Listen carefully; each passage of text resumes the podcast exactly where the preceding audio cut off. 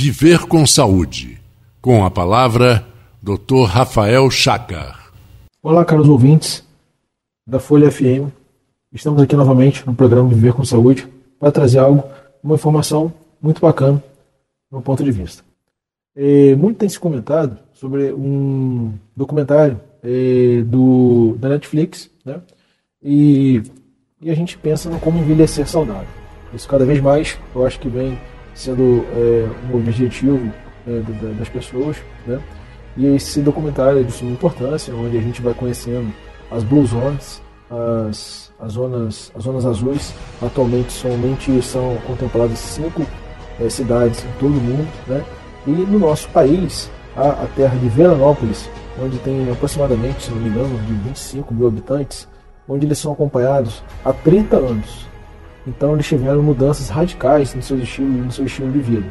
Principalmente né, na alimentação, onde a base da alimentação não, não deve conter muitos produtos industrializados. Né? É, a fomentação é, do exercício é, físico, né, da atividade física, e também a busca pela espiritualidade, é, no sentido de você viver mais em comunidade. Né? E isso vem trazendo para gente uma série de subsídios que é, o quão mais você consegue atrelar é, essas, esses fatores, né, né, a gente consegue afastar, obviamente, então, a obesidade, a hipertensão, tem menos tendência ao diabetes, né, é, tenhamos é, distúrbios relacionados a distúrbios cardiovasculares, a desfechos ruins, né, isso que é uma coisa que a gente já sabia, mas agora a gente está elevando cada vez mais esse estudo, e aí percebeu-se que também tem influência bastante em outras áreas, principalmente com o sono. Né? Então, assim, esses moradores eles são é, acompanhados por instituições sérias né? É, há três décadas, eu repito, e isso vem impactando de forma positiva, que talvez a um longo prazo, né, daqui a alguns anos, é, a cidade de Veranópolis, é, com maior índice de, de expectativa de vida, ela esteja enquadrada nessas blue zones. A gente torce por isso, né? E, e o que seria? Acho que a gente tem a oportunidade né, nesse ano de virar a página e saber escrever uma nova história. Né?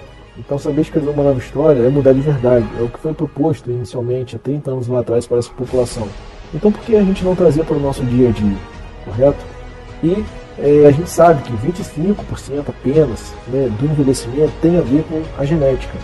Então, o envelhecimento saudável, né, 25% do envelhecimento saudável tem a ver com a parte genética, ou seja, minha mãe viveu bem, e tal, quer dizer que isso tenho uma condição para viver melhor, né? É, então, mas são apenas 25%. Durante 75% eu tenho que fazer o meu dever de casa. Então, fica esse recado, fica essa dica. Procure a mudança do seu estilo de vida para você viver e ter um envelhecimento mais saudável. Estou à disposição. Meu nome é Rafael Chaca, cardiologista.